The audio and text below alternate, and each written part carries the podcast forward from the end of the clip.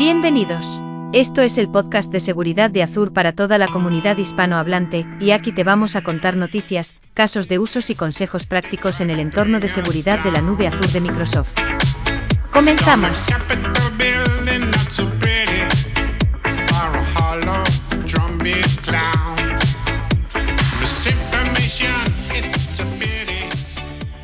Hola a todos, bienvenidos a un nuevo episodio del podcast de seguridad de Azure. ¿Qué tal estáis? Nuevo episodio primero del año 2022. Eh, aquí estamos con vosotros otra vez, vuestro equipo de seguridad de Microsoft y de Azure, Marcelo, Javier, Gladys, ¿cómo estáis? ¿Qué tal? Buenas, ¿todo bien? ¿Qué tal, David? Feliz año a todos. Feliz año. Hola. ¿Qué tal, Gladys? Yo no sé cuándo es realmente tarde para decir feliz año, porque estamos ya en febrero. No sé si Yo creo que ya está, o- Nos hemos pasado un poco este año, sí. Bueno, la verdad que como es el primero, es el primer episodio, lo podemos decir. Bueno, pues como siempre ya sabéis, tenemos una serie de novedades, contaros un poco qué es lo último que, Microsoft y Azure han ha sacado, ¿no? Como novedades en el ámbito de seguridad. Como siempre tenemos un invitado especial que luego le vamos a presentar. Vamos a tratar hoy el tema con Anderson sobre los ataques de ciberseguridad y su experiencia en ayudar a estos clientes a gestionar estos incidentes. Anderson tiene experiencia en el, en el campo de la ciberseguridad de Microsoft y está basado en Latinoamérica y ahora en, en un ratito vamos a charlar con él. Pero primero, bueno, vamos a ir cubriendo cada uno de los temas que siempre tocamos. Vamos a empezar con el mundo de Sentinel, con nuestro experto Javier. Perfecto, gracias, David. Pues a ver, yo quería hablar de cuatro temas fundamentalmente. El primero, que fue anunciado esta misma semana, el día 1 de febrero, eh, hemos lanzado una nueva funcionalidad que se llama Codeless Connector. ¿De qué se trata esto? Se trata de que ya no hace falta eh, hacer, eh, escribir código para crear un nuevo conector. Antiguamente teníamos que, escribir un script de PowerShell que a lo mejor hacía un, un polling de, una, de un endpoint de un eh, third party vendor. Teníamos que a lo mejor eh, eso, escribir ese, código, luego ese código lo que hacía es eh, mandar esa información a Log Analytics para poder procesarlo en Sentinel. Pues ya no hace falta nada de eso. ¿vale? Tenemos una nueva funcionalidad que básicamente con un fichero JSON tú especificas eh, cuál es ese, ese endpoint del que quieres eh, sacar los datos y automáticamente Sentinel se va a encargar de, de publicar ese, ese conector para que esté disponible en, la- el portal.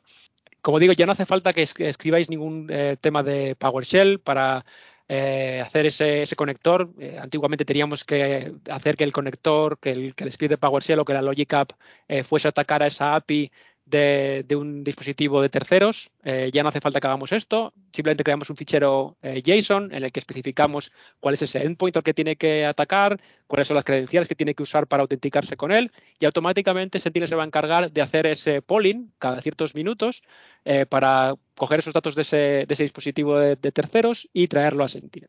También se va a encargar de la escalabilidad, es decir, si tiene que hacer ese, ese polling más frecuentemente o si tiene que ser capaz de gestionar un volumen más grande de datos, va a hacerlo automáticamente.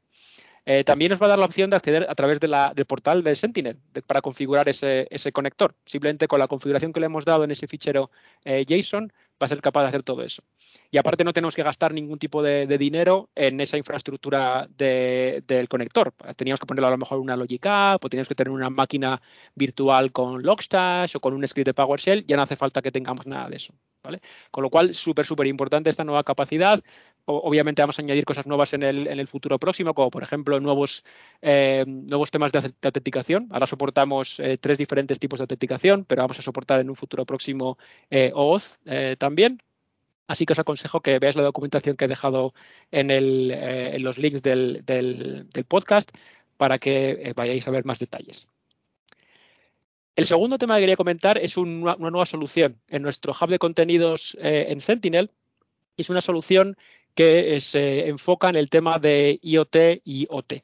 ¿vale?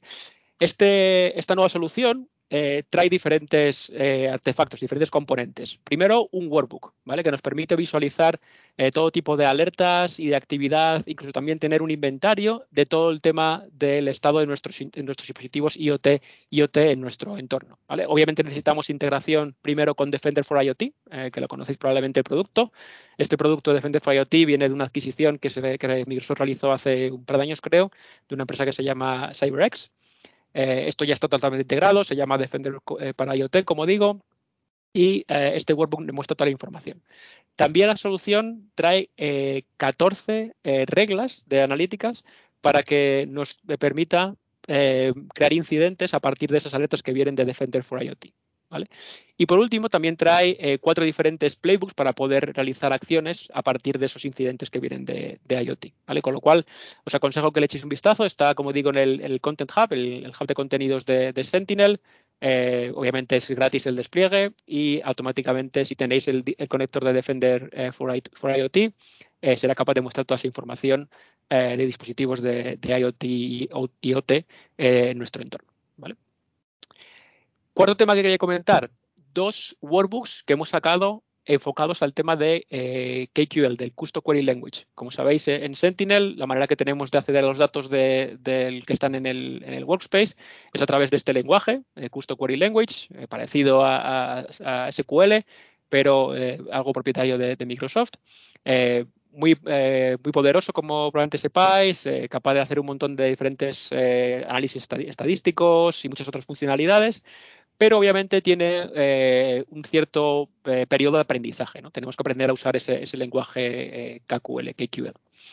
Lo que hemos hecho es dos workbooks, como digo. Uno primero que lo que hace es que es una introducción a, KQL y esto lo hace básicamente dándote una serie de, comandos que puedes ejecutar directamente en ese, en ese workbook, ¿vale?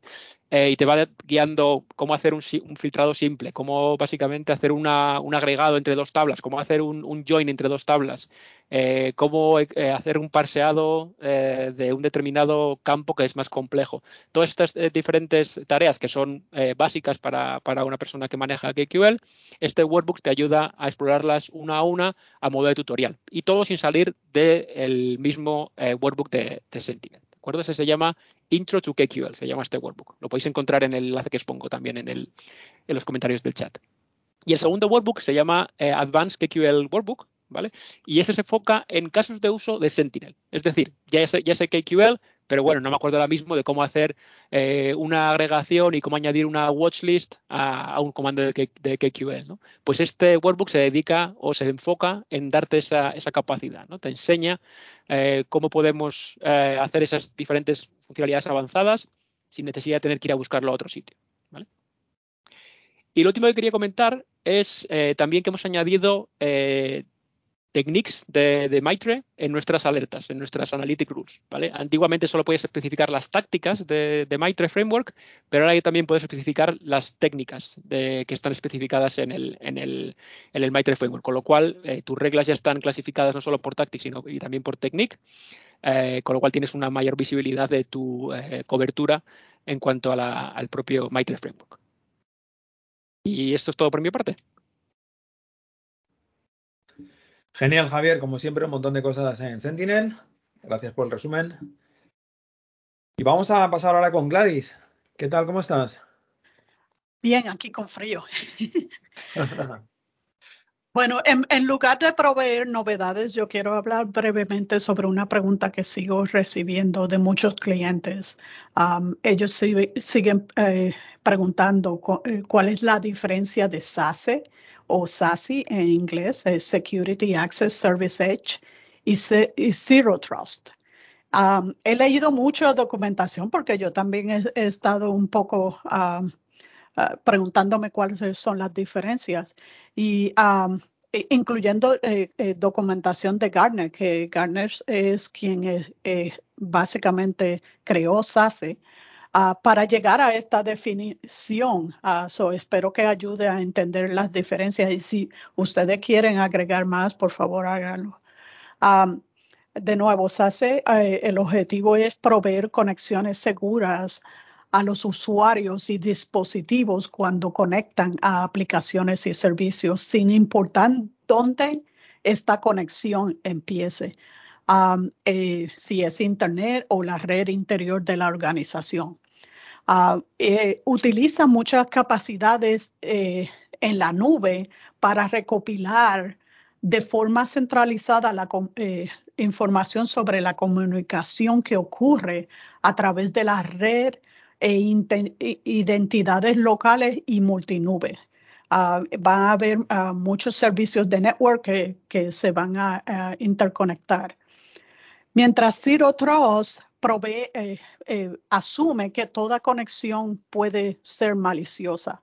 Uh, como tal, implementa protecciones diferentes, eh, en diferentes niveles para proveer defensa profunda y, hacer verificaciones cada vez que un acceso es iniciado. Zero también se basa en la implementación de acceso con eh, privilegios mínimos. Uh, la clave es mitigar el riesgo uh, verificando proactivamente los atributos de todos los datos de identidad de dispositivos, aplicaciones, la, la, la, red, la infraestructura, todo involucrada en la conexión.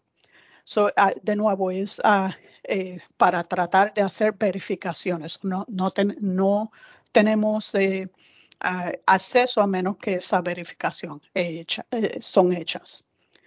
Cuando se compara ambos, SASI, el motivo es monitorear para obtener información que ayude a proporcionar acceso seguro en las conexiones, uh, mientras que Zero Trust es para mitigar pro proactivamente el riesgo a través de verificaciones explícitas en, esa conexión.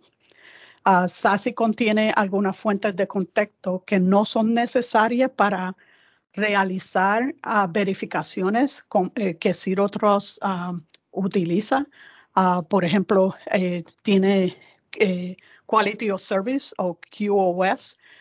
Eh, eh, trae mucha información de network que no, no es necesariamente utilizada por Zero Trust mientras que Zero Trust contiene otras que no son necesarias eh, en SASE, como Just in Time, Cloud Infrastructure Environment Management o, o CloudNox que nosotros hemos uh, comprado y otros. En otras palabras, ambos pueden eh, lograrse utilizando la misma infraestructura, pero cada uno tiene una infraestructura adicional que son necesarias para lograr uh, eh, lo que cada uno de esos frameworks está tratando de hacer. Ahorita Microsoft tiene uh, muchos servicios que ayudan en los dos, SASE y Zero Trust, eh, como Azure AD Conditional Access, Azure AD Application Proxy, eh, las capacidades proveídas de, eh, en Defender for Cloud y muchos otros. Uh, Microsoft todavía está trabajando mucho para extender esos servicios para proveer más eh, verificaciones de, de, Zero Trust y, y um, servicios de SASI. So, manténgase uh, en, en, nuestro Azure Podcast para más información. Y eso es eh, todo para mí. Muy bien, Gladys, muchas gracias. Y hablando de temas de, de identidad, SASE, Zero Trust, pues casi ya pasamos a Marcelo, que es nuestro experto en identidad. No sé, Marcelo, si quieres comentar también al hilo de lo que hablaba Gladys, si quieres apuntar algo más o... Sí, bueno, qué bien que me dio pie justo al final lo de CloudNodes, ¿no? Que, bueno, como comenté en el podcast anterior, eh, en mi nuevo rol como GBB, Global Black Belt, eh, estoy enfocado en, en, esta compra que hicimos y, bueno, ahora no, no puedo hablar mucho porque todavía no lo anunciamos, eh, quiero decir, no, no, anunciamos ninguna public preview ni nada, más que, la compra de la empresa como tal. Pero bueno, espero en breve, ya en los próximos podcasts, ver si, ya podemos hablar más a fondo de, todo lo que se viene, que es muy, muy interesante. Pero sí que tengo novedades de identidad, varias. Como siempre, suelo dividirlas en, en dos grupos, lo que, lo que está en general, general Availability y lo que está en Public Preview. Así que vamos, vamos a hablar de eso, ¿sí?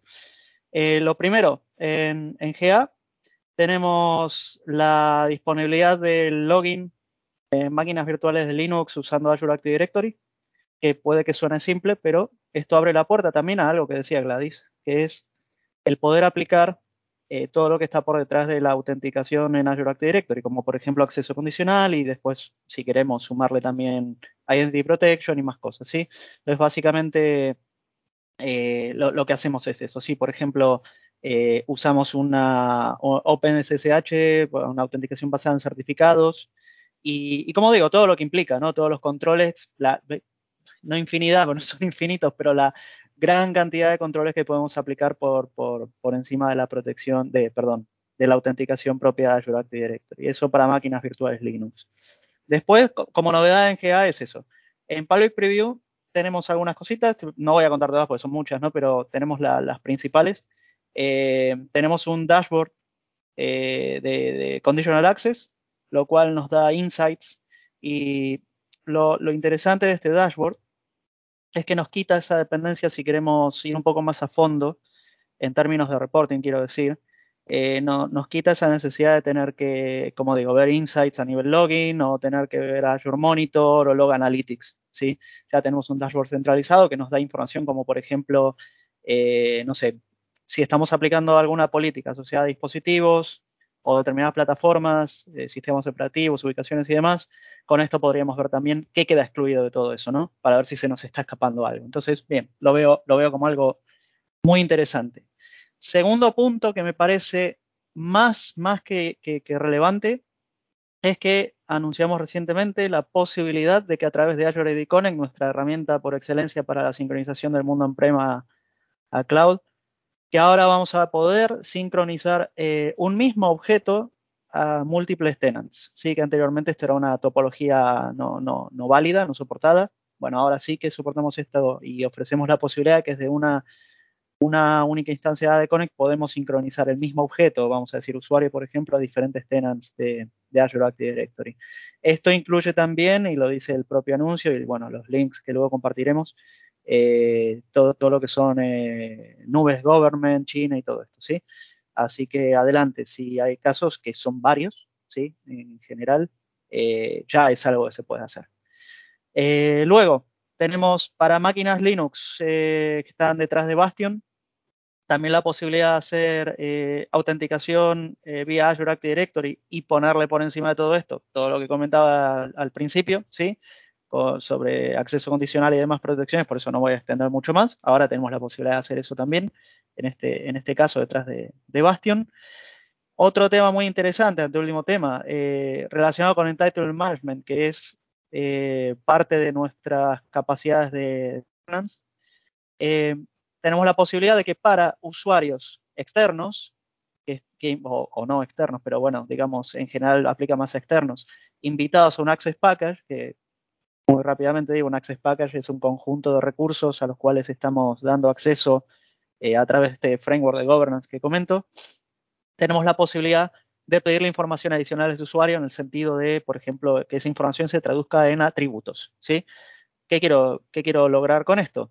Bueno, básicamente además de esa información que me traigo de la cuenta del usuario invitado, le puedo pedir información adicional que me guardo como propiedades adicionales de ese objeto usuario. Así que al final termina siendo un objeto usuario del tipo invitado en mi directorio. Y por último, eh, tenemos la posibilidad ahora de generar eh, rotación automática de claves en, en Key Vault. Así que, bueno, esto como, como el nombre indica, es básicamente definir una, periodicidad para la rotación de claves que, anteriormente era manual, ¿sí? Así que, bueno, eso es todo lo que tengo para contar por ahora. Y como digo, próximamente ya tendré más novedades, como siempre, todos los meses relacionadas con identidad y espero a ver si ya puedo contar algo sobre, sobre CloudNox. Gracias, Marcelo. Estos updates, algunos de ellos son muy, seguramente hay muchos clientes que nos están escuchando que lo estaban esperando bastante, ¿no? Sobre todo el tema del logueo de máquinas de Linux. Sí. Eh, utilizar Azure AD para loguearse, quiero decir. Sí, muy solicitado. esa es muy grande y la otra que, se me viene también la parte de la sincronización a doble, a doble tenant, ¿no? De algunos objetos. Sí, de hecho esas creo que son justo las dos más, más pedidas, al menos en mis experiencias. Sí, Sí, sí, no, no. Puedo pensar en varias, varias veces que lo han, pedido y, genial que ya están en, en General Available. Bueno, una, Una, una sí. Sí, genial. Muy bien, Marcelo. Pues gracias. Y yo en mi caso quería comentaros algunas cosas de Defender for Cloud, que normalmente siempre también hablamos de ello. Em, quería comentaros básicamente el tema de workbooks, que siempre es interesante, ¿no? Como, como, ya sabéis también en Sentinel, pero en el caso de Defender for Cloud, que estamos utilizando la misma tecnología, eh, tenemos dos workbooks que son muy interesantes. Uno es el que llamamos alertas activas, Active Alerts, que básicamente es una nueva visualización de las alertas que tienes en tu entorno, en tus suscripciones que están protegidas por Defender for Cloud, pero lo bonito de este workbook es que te lo, digamos, te lo visualiza de otra forma, ¿no? Te está diciendo, por ejemplo, qué resource groups son las que tienen más alertas, cuáles son las últimas alertas de las que se han generado en las últimas 24 horas. Te da también un despliegue de las alertas mapeadas al, a, un mapa global, ¿no? Desde dónde se están, eh, desde dónde vienen las alertas, en qué regiones. También te dice qué recursos son los más atacados en tus suscripciones, en una misma gráfica. Y la verdad que me, me gusta bastante, ¿no? Porque es una buena, es un buen workbook de todas las alertas que Defender for Cloud está generando, ¿vale? Esto no es Sentinel, esto es Defender for Cloud, que como sabéis ya tiene una, serie de capacidades de detecciones de, alertas de caja, una vez que estamos habilitando los planes de protección de Defender, ¿no? Ya sea Defender para máquinas, para, eh, para web apps, para Keyboard, para DNS. Entonces, todas esas alertas, digamos, están agrupadas con estas visualizaciones en el, en el workbook y es bastante potente, ¿vale? Es un workbook que ha hecho el equipo de, Cloud Security CXE de Defender for Cloud. El siguiente workbook también muy interesante en Defender for Cloud es el de Log4j. Como ya sabéis, esta vulnerabilidad eh, que salió en, diciembre. Bueno, pues en Microsoft se ha ido realizando muchos trabajos a la hora de ayudar a clientes a, digamos, a detectar si tenemos en algún, algún entorno donde se estén explotando este tipo de vulnerabilidades. En Defender for Cloud vamos a ver este workbook utilizando, digamos, la analítica que tenemos de dos partes. Una, de contenedores y dos, de servidores. ¿no? Como sabéis, tanto contenedores como servidores tienen un motor de escaneo de vulnerabilidades. ¿vale? Em, ese motor, bueno, puede ser un motor externo, digamos, manejado por Microsoft, que es el motor de Qualys, o también se puede utilizar el motor de escaneo y de gestión de vulnerabilidades, que es el que tenemos de Defender for Endpoint, ¿no? que también lo podemos utilizar. Este workbook lo que te hace es te agrega, digamos, la analítica de, los dos motores y, lo visualiza tanto para mm, contenedores como para mm, servidores también, ¿vale? Eso en cuanto a workbooks. Luego también, en cuanto a novedades de Defender for Cloud, pues también han salido bastantes cosas interesantes contaros algunas, como por ejemplo el hecho de que podemos ahora mismo, para proteger máquinas que están fuera de Azure, ya sabéis que aquí nos apoyamos con Arc, podemos autodesplegar el agente de Defender automáticamente, ¿vale? Entonces, digamos que todo es un simple deployment. Eh, solamente con, con, el hecho de desplegar Arc, que es el habilitador, pues estamos desplegando también el agente de Defender y tenemos, digamos, esas máquinas protegidas, digamos, por el simple hecho de desplegar Arc. No tenemos que hacer nada más.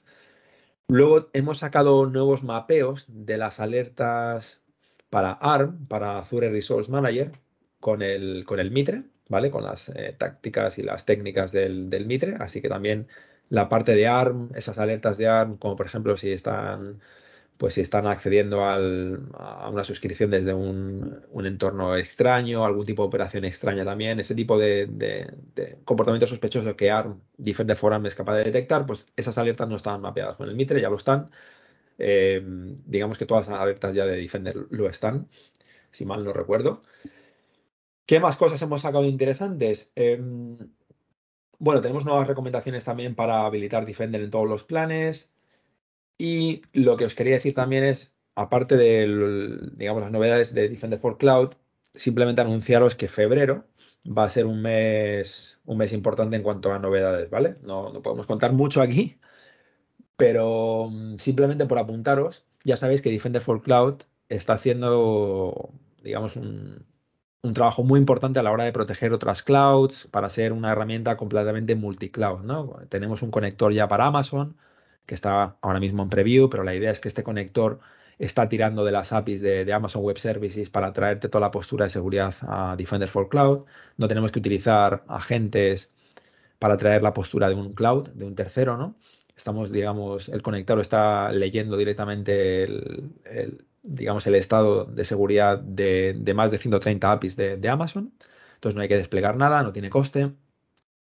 Y lo siguiente, pues bueno, ir anunciando nuevos eh, proveedores, ¿no? Como por ejemplo Google y, más. Entonces, simplemente anunciaros que muy, muy pronto eh, esperemos que tengamos más, eh, digamos, proveedores y que, y que Defender for Cloud realmente se extienda a otras clouds, ¿no? Para tener esa única postura de seguridad. Y por mi parte es eso. Ah, en cuanto a novedades, yo creo que en este momento, pues, creo que es el momento adecuado, pues, para presentar a nuestro a nuestro invitado especial. Anderson La Cruz, ¿cómo estás? Hola, hola, hola a todos. David, Javier, Gladys, Marcelo, gracias por la invitación. A ti, muchas gracias por estar con, todos. Te introducimos al mundo del podcast de seguridad de Azure. Eh, tenemos mucha gente que nos escucha, obviamente, desde España, pero también desde Latinoamérica, incluso desde Estados Unidos. Por español, castellano parlantes, español parlantes, pues nos, escuchan y, genial tener a otra persona que nos pueda dar un ámbito distinto, un poco desde, desde este lado, pero que también nos cuentes desde Latinoamérica, donde te encuentras, creo. Bueno, y primero conocerte un poco, eh, qué rol tienes en Microsoft y, digamos tu experiencia hasta, hasta este momento.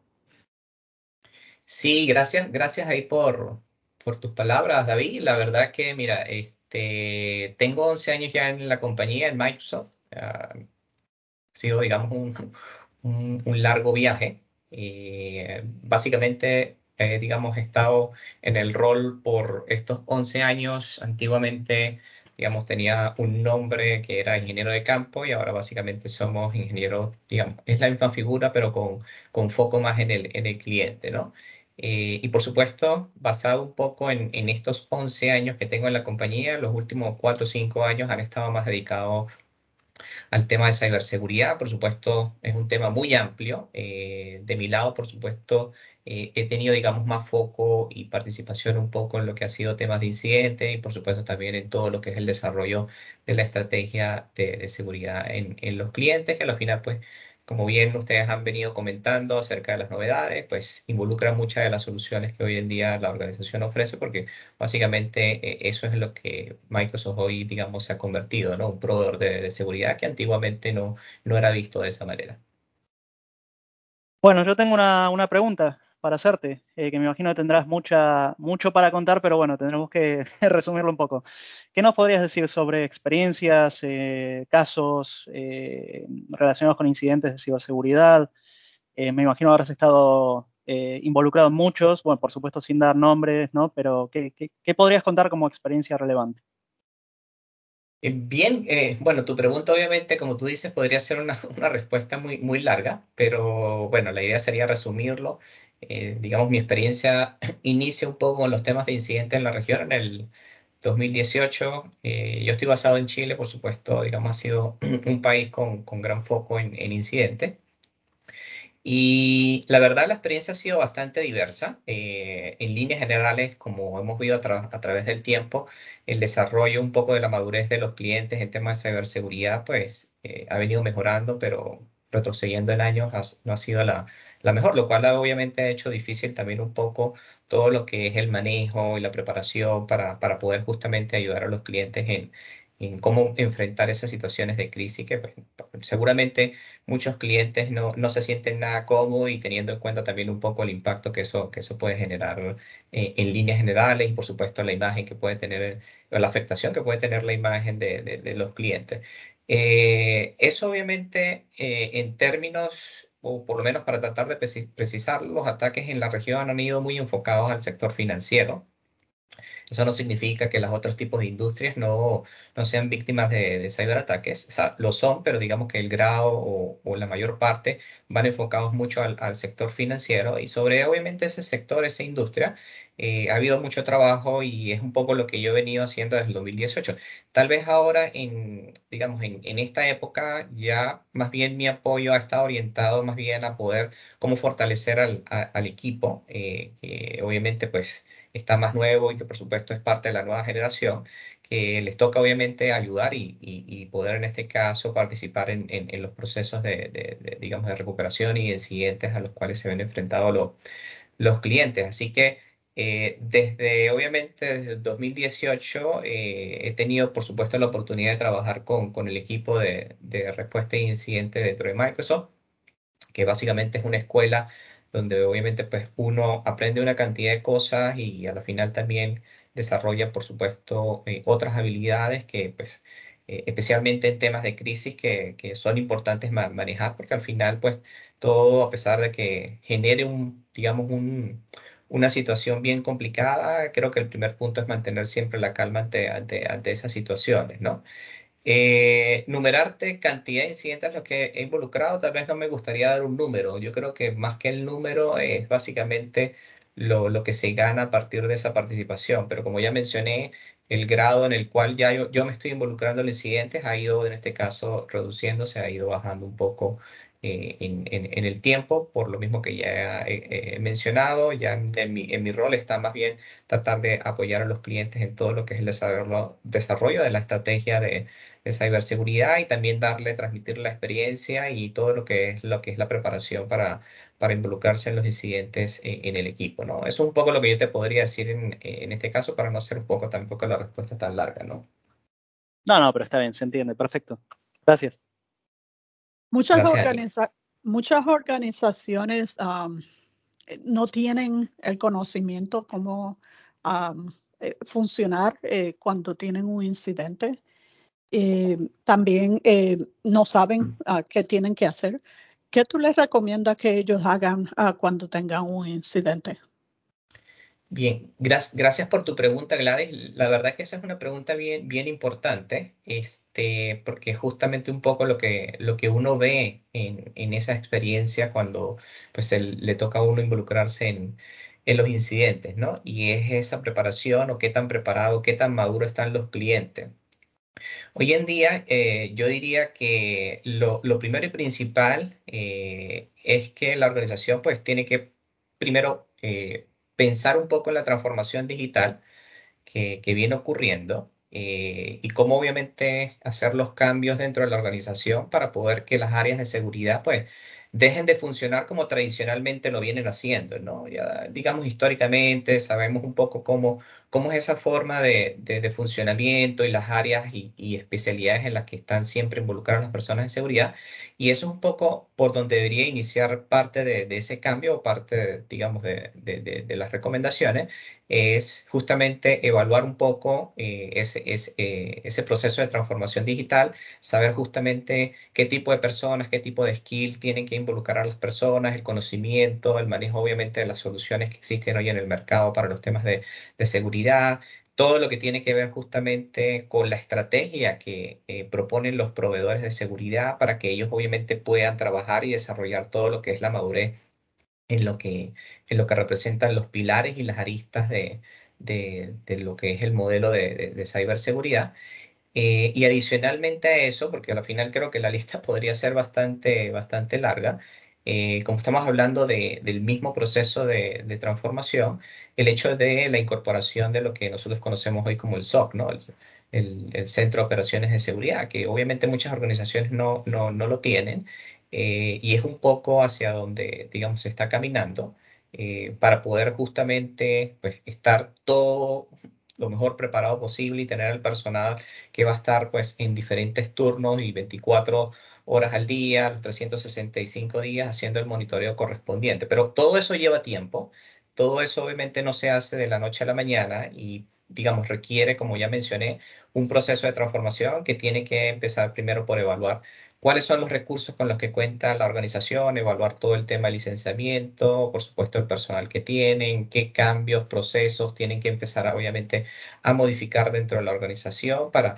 digamos, empezar e-, ese camino y empezar dentro de esto mismo que estoy mencionando, que son estos procesos, a desarrollar justamente lo que son los planes de respuesta.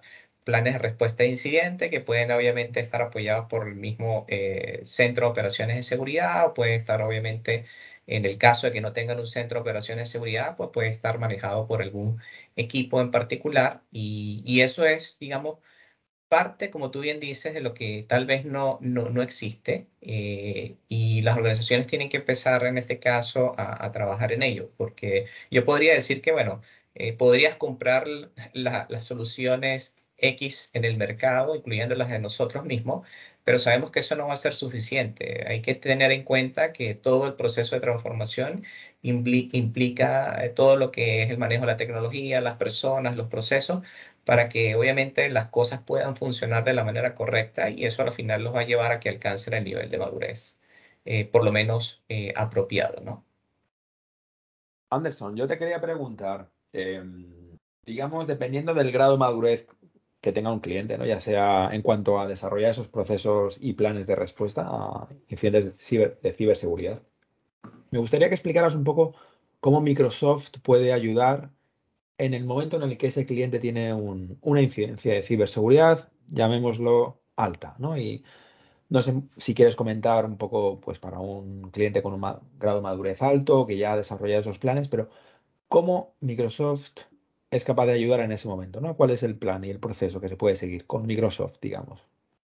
Claro, eh, eh, digamos, gracias también por, por, la pregunta. Y, en ese sentido, lo, lo, que te podría, bueno, obviamente decir en primera instancia es, si ese cliente pues tiene algún contrato de soporte con, con, con nosotros, con Microsoft, eh, lo primero pues es tratar de conocer del contrato y ver obviamente cómo sacar provecho de ese contrato. Si obviamente el cliente enfrenta un incidente, a la final eh, el cliente al tener contrato pues tiene asignado un gerente de cuenta con el cual pues debe mantener eh, comunicación eh, y este gerente de cuenta sería digamos ese parte de ese primer canal al cual obviamente va a tener que buscar si algo obviamente que esté causando este incidente y requiere el apoyo de nosotros, este, sea en este caso comunicado.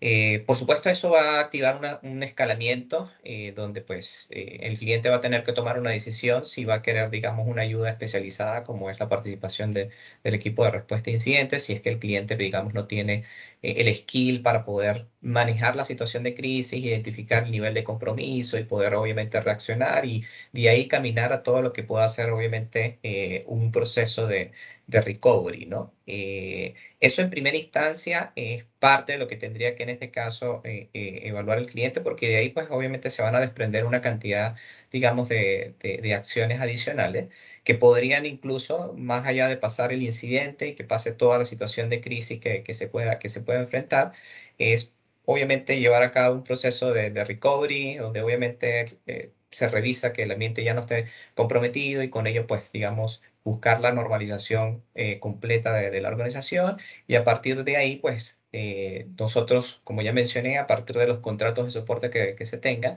también ofrecer obviamente dentro del contrato lo que son la dedicación de, ingenieros eh, enfocados en temas de ciberseguridad para que se revise obviamente todo lo que es la estrategia, ver obviamente en cuál nivel de madurez se encuentra el cliente, qué cosas obviamente ya tiene, qué cosas obviamente tiene que desarrollar y nosotros a través de nuestras soluciones y con nuestro apoyo poder justamente darle todo lo necesario para que ellos justamente puedan dar pasos que los ayuden a, obviamente a estar en una posición mejor, porque al final eso es parte, digamos, de, la alianza, eso es parte del trabajo, así que se combinan una serie de cosas, eh, pero como, como, lo, como lo dije antes, eh, está embarcado principalmente en el tema del contrato y por supuesto los proyectos que se quieran desarrollar. Normalmente hay, digamos, un, manejo de una estrategia en varios años eh, para poder que el cliente, pues obviamente se pueda, digamos, posicionar en un nivel de madurez eh, aceptable, pero evidentemente a partir de esta evaluación inicial que se hace, eh, se determina si el cliente, pues por supuesto, ya tiene cosas implementadas y qué otras cosas necesitaría para justamente poder, digamos, reforzar. Pero bueno, aquí combiné, digamos, dos cosas, ¿no? Uno, el tema del incidente, que ya tiene que ver cómo nosotros teniendo, digamos, un equipo especializado puede obviamente ayudarlos a ellos a poder salir de esas crisis y una vez que sale de esa crisis ya obviamente trabajar en todo lo que es el desarrollo y todo lo que es el proceso de maduración de, la seguridad en la, en la organización. Bueno, muy bien, todo esto la verdad suena súper interesante. También estoy al, tanto de que, bueno, que tenemos este equipo DART dedicado a, involucrarse en este tipo de, casos más severos, ¿no? Eh, bueno, ¿qué, nos podrías contar al respecto? Bien, bueno, el, DART, que básicamente su, definición es Detection and Response eh, Team, eh, es un equipo worldwide, obviamente con una cantidad de, de, ingenieros distribuidos alrededor del mundo, tal vez principalmente en, Estados Unidos, eh, que ha venido, pues, digamos, eh, creciendo y que ha venido también desarrollando una labor bien importante por lo que ya hemos comentado sobre el incremento de incidentes de seguridad en, la región y a nivel mundial. Eh, y este equipo obviamente pues tiene una característica muy especial y digamos, tiene que ver con la experiencia con la que ellos son capaces de analizar un ambiente, por supuesto, hacer el, el onboarding dentro, de, dentro del cliente, tomar control, obviamente, de lo que es la infraestructura para poder levantar toda la información que les va a permitir a ellos poder investigar acerca de lo sucedido y con ello también saber el nivel de compromiso que, pueda tener en este caso la organización. El equipo, digamos, tiene una diversidad de, habilidades que parte un poco por el líder del equipo que, digamos, se involucra en, los incidentes. Ingenieros de forénsica, ingeniería, eh, ingenieros de, de reverse engineer, que en este caso pues tienen un foco más en analizar las muestras de, archivos o malware que, en este caso puedan ellos conseguir y que al final ayudan dentro de todo el desarrollo de, la investigación. Y también tienen en este caso eh, personas enfocadas en los temas de, infraestructura que pueden ser obviamente en mayor parte de, Windows eh, y, en algunos casos en, Linux, porque al final el equipo, eh, digamos, tiene normalmente un tiempo definido de trabajo y ese tiempo puede estar enmarcado de una a dos semanas. Y, digamos que dependiendo de las magnitudes del cliente en cuanto a la cantidad de endpoints y dispositivos que ellos tengan dentro de la organización, pues hay que hacer un proceso de despliegue para levantar toda la información que ellos necesitan y a partir de eso, pues básicamente hacer, hacer un, un análisis de qué es lo que obviamente deben de, revisar y dónde, digamos, hacia dónde están caminando las, cosas, ¿no? Eh, y esto, como ya dije, eh, es parte de lo que, digamos, puedo resaltar del equipo. Primero, el nivel de experticia y segundo, eh, la capacidad de poder justamente recolectar información rápida y de alguna manera seleccionar de manera muy precisa qué es lo que obviamente tienen que revisar, porque por ahí seguramente va a estar direccionado parte de, la investigación y que va a ayudar al final a saber qué fue lo que ocurrió, ¿no? Al final siempre se busca determinar quién es el paciente cero eh, en las investigaciones, cosa que pues es el deseable, pero no siempre ocurre. Eh, pero la investigación a la final da eh, información acerca de, lo ocurrido y todas las partes que, obviamente estuvieron involucradas, ¿no? Entonces, eh, eh, el equipo en líneas generales siempre actúa de forma reactiva, pero hoy en día, en base a esto que estamos hablando y un poco tomando también la pregunta que mencionaba Gladys antes, de qué el cliente puede hacer, es también incluso tomar lo que son las revisiones proactivas que hace el equipo, ¿no? porque como dije anteriormente, pues el foco de ellos normalmente es ser reactivo y estar en la crisis y manejar toda la crisis, ¿no? Eh, y eso al final es un poco parte de, del trabajo con el que nació el, equipo, pero hoy en día, digamos, ya tiene un foco que es más proactividad, donde pues obviamente se puede hacer una revisión anticipada y no esperar a que tal vez una crisis eh, pueda, pueda ocurrir, ¿no? Eh, a esto hay que añadirle que, bueno, el equipo tiene que hacer mucho manejo de, la, situación porque obviamente está en contacto con, normalmente con, las personas, gerentes y directivos de, la organización, que son los que obviamente tienen mayor interés en todo el desarrollo del trabajo que ellos están haciendo. Y pues digamos que hay eh, un intercambio de, información eh, muy, muy, muy, muy, muy, este, de manera muy confidencial, porque todo se tiene que manejar de manera muy eh, confidencial eh, y muy frecuente porque son reuniones diarias. Pero eso en líneas generales es un poco parte de lo que te puedo decir acerca del DAR. Ah, genial, gracias. Sí, sí, de hecho alguna que otra vez me tocó participar, lamentablemente, porque eso significa que, que, hay alguien bajo ataque, pero sí que se aprende mucho de esta gente también. Sí, definitivamente.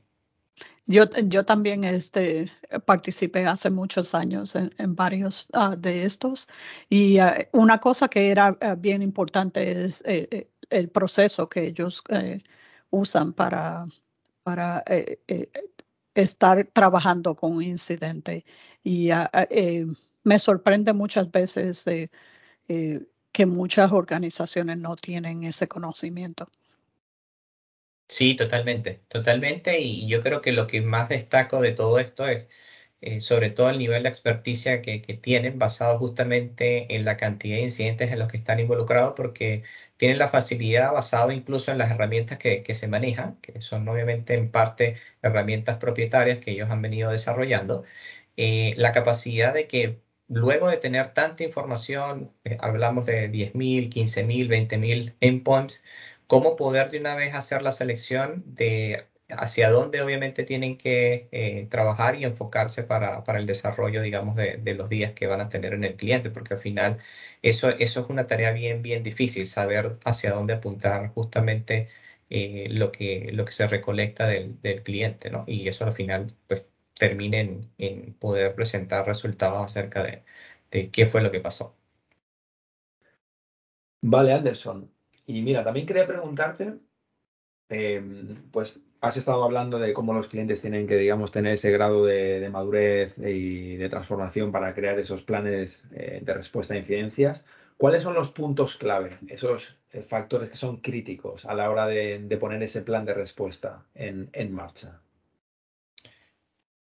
Bien, David, gracias ahí por nuevamente por, la pregunta. Eh, bien, un poco tomando y analizando tu pregunta, creo que lo que yo podría, digamos, en principio eh, eh, responderte serían dos cosas. Una es el hecho de cómo los clientes, digamos, deberían eh, considerar lo que es la preparación ante, ante, ante un incidente, que obviamente pues te va a dar ventajas en el sentido, pues no te tome por sorpresa todo lo que obviamente tendrías que hacer para eh, abordar una situación de, ese tipo.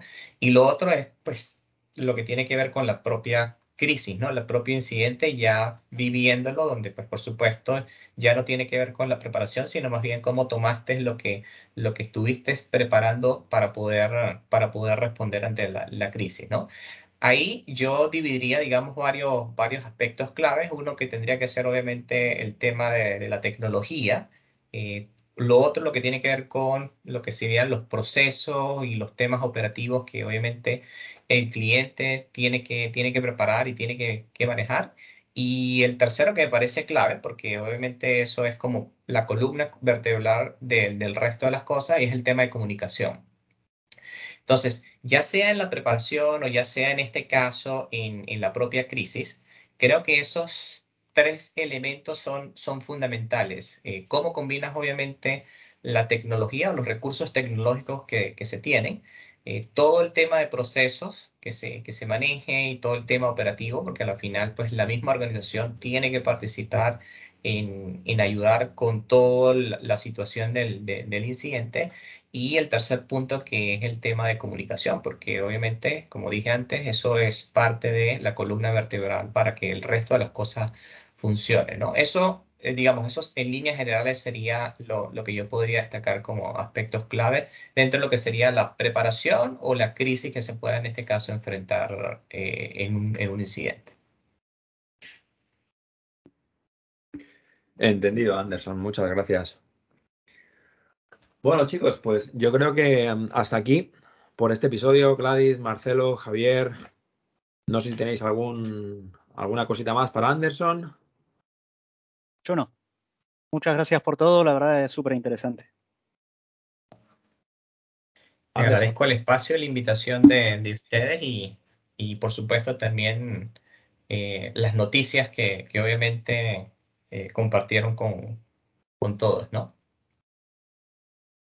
No, y agradecerte tu tiempo, que hayas estado con nosotros, que nos cuentes tu experiencia. Y nada, esperamos que nos escuchen también en Chile, en Venezuela y en Latinoamérica. Así es, esperemos que toda la TAN escuche y se haga en este caso voz de, de, las informaciones que se comparten en, en el podcast. Muy bien. Bueno, pues hasta aquí el primer episodio del año 2022. Nos veremos de nuevo en unas semanas. Muchas gracias por escucharnos y hasta pronto. Que vaya todo muy bien. Gracias, chicos. Gracias. Hasta luego. Chao. gracias. Hasta luego.